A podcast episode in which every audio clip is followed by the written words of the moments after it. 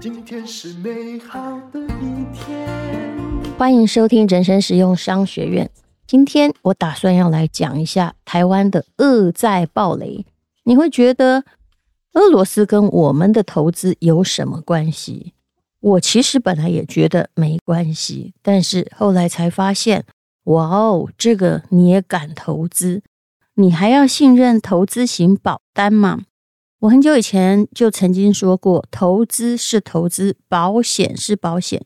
其实不只是投资跟保险，很多时候啊，比如说储蓄型保单也是一样，储蓄就是储蓄，保单就是保单。我想应该大部分的人哦，都不要把保险的钱赚回来，就是这个有保有波比的意思嘛。那么现在社会也都需要保险，可是投资型保单又是怎么一回事呢？我亲眼看到一个我的晚辈，他大学刚毕业，其实薪水只有三万块，他签了一个投资型保单的约，是跟他同学买的，一个月一万块啊。到现在怎么样了？因为没有联络，我也不知道。可是啊，你想就可以了解，就是说这是一个锁定期很长，而且在他最需要钱的时候，他可能领回来会损失很大的东西。因为我看到的时候，大概也是七八年前。如果他那时候，就算你投台积电，就算你投零零五零零零五六，我相信哦，那个回报已经是很大的，说不定他已经有了房子的头期款。好吧，我先把这个恶债暴雷讲一讲，我真的还挺吃惊的。原来俄乌战火持续燃烧，俄债呢，因为俄乌战争无法计价赎回，烧到投资型保单。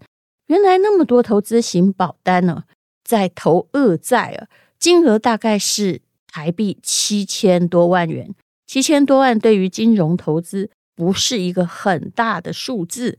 不过呢，啊，你再听一下哦，七千多万哦，无法领回，但是金管会清查十二家保险公司保单，竟然都连接到目标到期的债的基金哦，其中呢有八家七十二张保。单连接到十五档持有俄债的目标到期基金，总规模六百三十五亿，投资俄债金额约台币十一亿，所以也不是那个七千多万而已哦，啊，那个是金管会哦，从去年底到今年一月的时候，他是接获六件俄债的相关客诉，那个是七千多万，但总额，哎呀，有这么多啊，至少啊有。十一亿元，但是呢，总规模啊，被牵扯到的这些保单的总规模是六百三十五亿啊。其实啊，原来是这样的：二零一八年寿险业热销四到六年期目标到期的债的保单，其实啊，里面还是有投资俄罗斯债券，还有也有连接到大陆的碧桂园债券、新兴市场债的基金。所以你以为投资型保单很保险，事实上呢，投资型保单还真的挺不保险的。想到了俄债啊，我忍不住啊，就再去把俄罗斯的历史翻一下。我想很多人都曾经听过索罗斯的故事吧？大概就是在一九九七、一九九八的时候，主要是一九九八亚洲的金融风暴。我们在这里来学一个词哦，这个词叫做休克疗法。休克疗法如果是在医学上，那可能是一个正面的。可是呢，对国家而言会造成什么样的状况？我们来了解一下经济学。其实啊，这个休克疗法呢，它是后来被经济学家引入了经济领域。那么它的原因或来由，我们就不说了。事实上是这样的。也就是说，一九九一年年底用在俄罗斯上哦，你就可以看到休克疗法到底造成什么样作用。事实上哦，任何的金融牵一发动全局，真的是不能胡搞瞎搞。苏联解体的时候，俄罗斯联邦独立了，那就继承了苏联的大部分家底嘛，丰富的遗产呢，让他们那个叶尔钦啊，就是喜上眉梢啊。可是啊。到底啊，整个国内是穷的，有一些半死不活的企业而且呢，有一万亿卢布的内债，还有一千两百亿美元的外债，也就是借钱已经借到非常沉重的地步了。那么，到底该怎么做呢？那痛定思痛呢，他就觉得我应该要大刀阔斧进行深刻的改革。这时候呢，就有一位啊，叫做盖尔达，就投其所好，于是呢，就制作了一套很激进的经济改革政策。叶尔钦慧眼识英雄，把他提拔为政府的总理。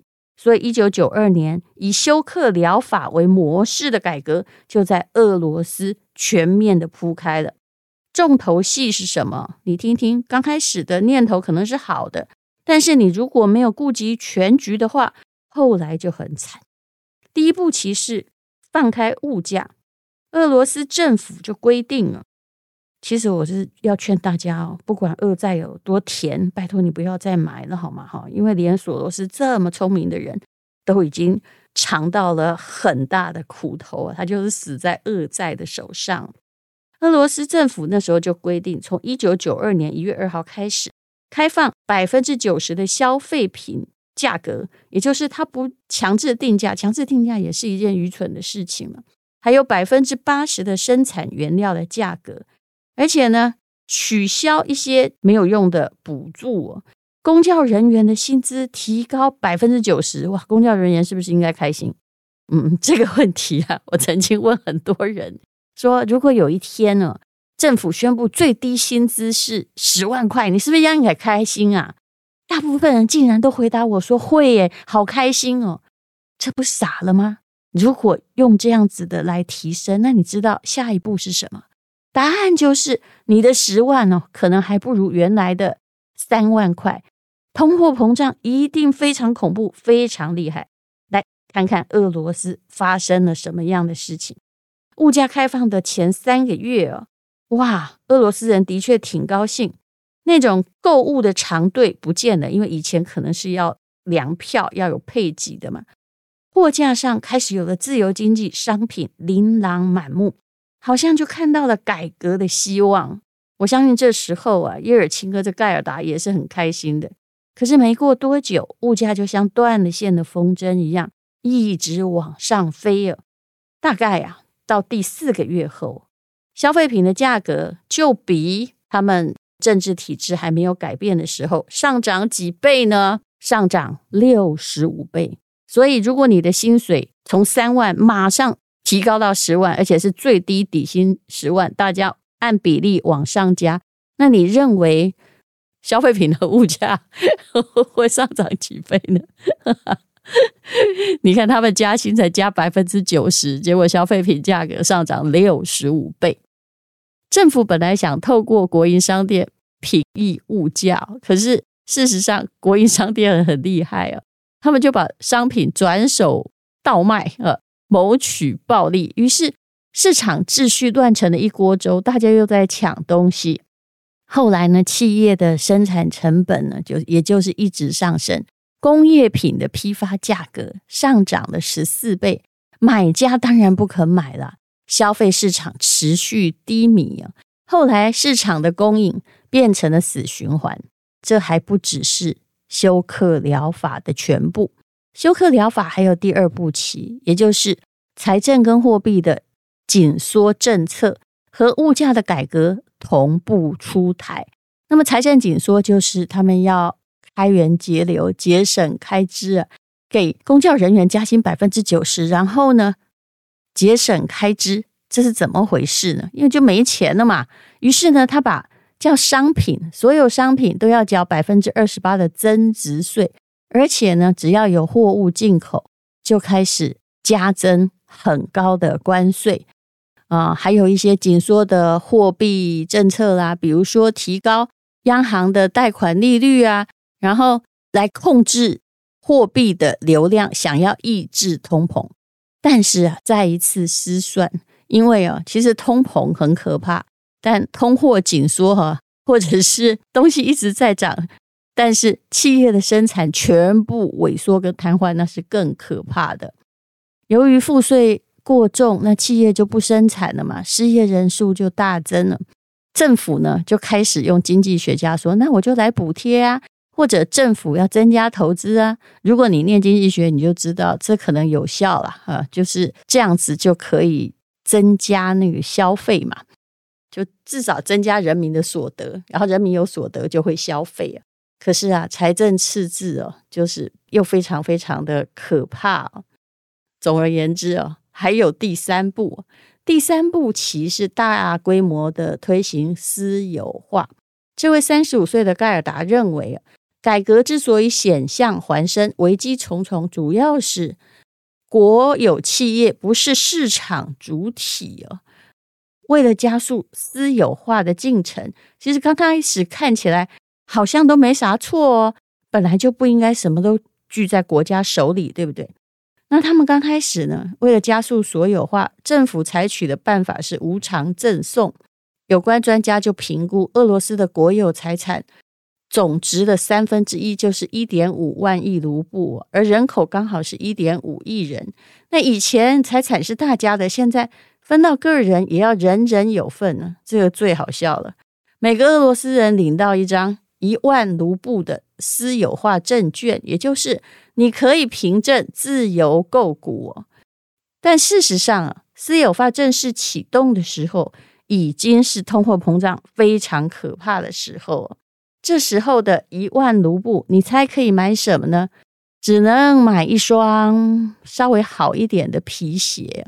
所以呢，这个措施。造成了什么事情？要是我，我就会收购大家手上的债券。假设我有钱的话，于是，哎，就是大量的国有企业落入特权阶级还有暴发户的手中。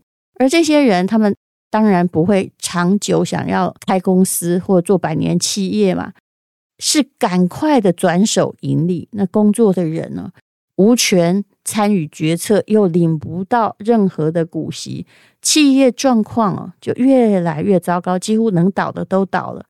过了几个月，盖尔达的政府就已经解散了。休克疗法就是 休克的意思是，就让你没办法呼吸，但是呢，你未必会再醒来哦。使俄罗斯的 GDP 啊，至少少了一半呢。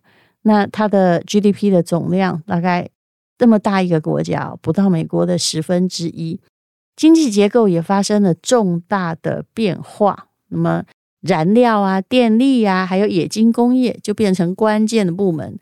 大概啊，只有这些没失业，所有的民生部门全部都完蛋了。人民的水平一落千丈。到了两千年的时候，俄罗斯人的货币收入总收入还不到美国人的百分之十，而且。经济状况只要坏，健康状况还有寿命也一定会恶化哦。俄罗斯人已经不知道休克之后应该要怎么样醒来了。那么，俄罗斯政府实施休克疗法之后，一直入不敷出嘛，只能用增发货币向银行贷款来填补财政预算的赤字。然后呢，就是靠印钞票来变相赖账。你要我印给你嘛？那我越印是不是就通货膨胀啊？哎，其实从美国开始印钞票，你就应该要算到了，也就是通货膨胀会很厉害。不管大家说，呃，现在房子是跌成什么样子啦，或怎么样，其实啊，有老钱的人心里都明白啊，在通货膨胀时代，资产是比现金可靠的。那么，索罗斯就是误判了，因为一九九七年的时候，俄罗斯的经济曾经止跌回升，那 GDP 正成长，通货膨胀也下降，所以国际资本就开始看好俄罗斯，认为贬值多年的卢布有升值的潜力。那想要进入俄罗斯的国外投资者越来越多，索罗斯也是其中一员，因为我记得他的这个。也是跟俄罗斯的血统上是有一些关系的。索罗斯对于一九九八年的俄罗斯的市场的判断是做多，那当时你知道他在一九九七年在东南亚市场是做空啊，就把很多国家的货币，像泰国啊、香港啊都搞个半死。有人说台湾没有遭受到亚洲金融风暴的太大袭击，事实上啊，应该说是恶债救了我们，因为呢，那时候啊，他买了很多很多的俄罗斯政府的国债哦，没有想到啊，这个叶尔钦他就这样子赖债了，所以呢，哈，当正在跟亚洲这些政府做空，打得不可开交的时候啊，俄罗斯的政府就宣称他们财政债务危机非常严重，也采取了一个休克疗法。答案就是要不要还呢？啊，其实啊，他那个时候呢，就是先让卢布贬值，那再来呢，就是延期九十天才要偿还他到期的一百五十亿美元的外债。第三呢，是转换内债的偿还期。把一九九九年十二月三十一号前到期的价值高达两百亿美元的国债，转换成三四五年期限的中期国债，也就是他片面的宣布全面停止偿还到期的债务。所以哦，那你就知道这会怎么样了啊？股票大跌嘛，卢布的汇率。更加速的往下，俄罗斯政府本来还在啊抛售美元，想要买卢布，后来也撑不住了。那卢布对美元的比价哦，就是猛跌，猛跌到他们可以接受的程度，银行无力应付居民提款或兑换美元，整个金融体系经济几乎陷入瘫痪了。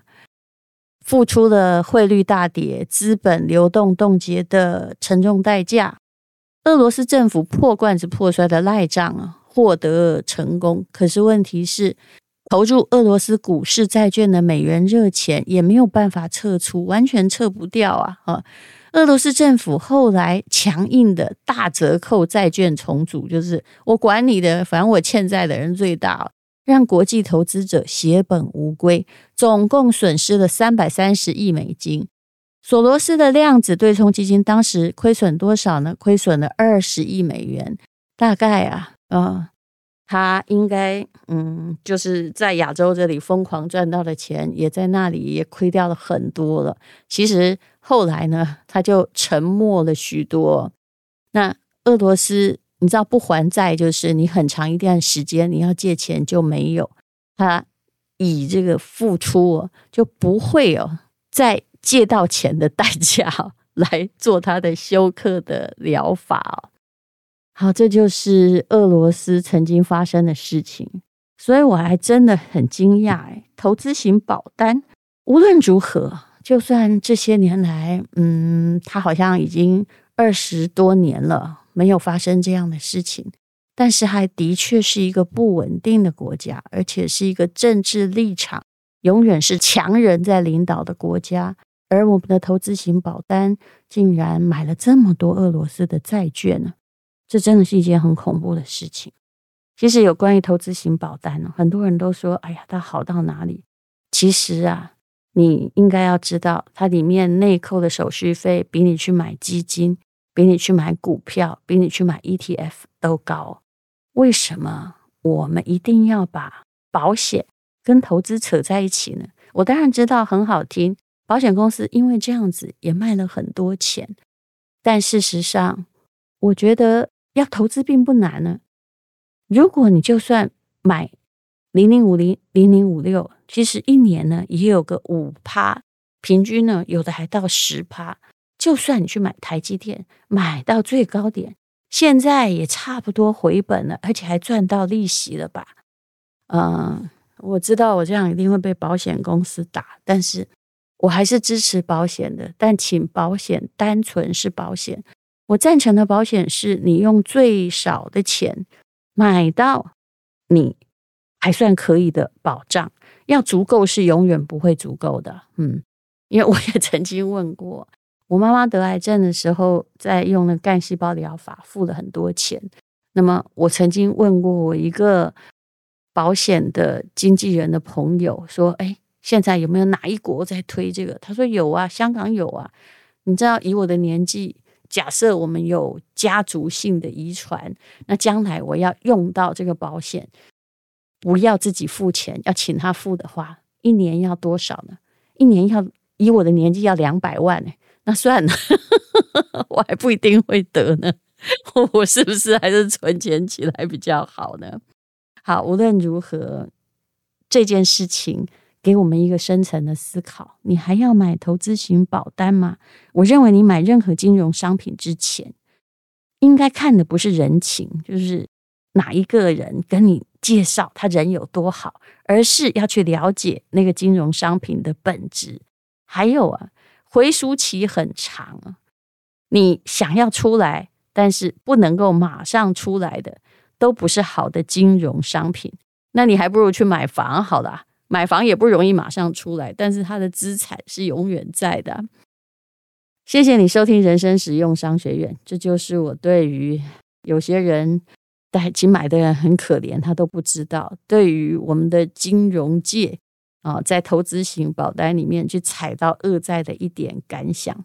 孔子说的对啊，为邦不入，乱邦不居。嗯。你如果不太相信这个国家，他给你多大的利率，我拜托你不要买。今天是勇敢的一天，没有什么能够将我为难。今天是轻松的一天，因为今天又可以，今天又可以好好吃个饭，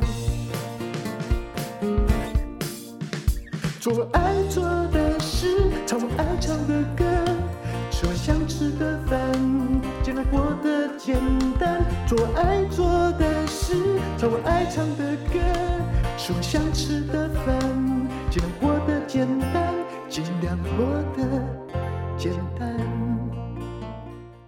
这是广告，这里还要告诉大家，黎龙兴老师还有 PPA 以及还有我一起合作的珠宝课程，让你成为珠宝鉴定师。看完这个课程就会上手了，多一技之长在身，我觉得是人生中最好的事情。请你看资讯栏的连结，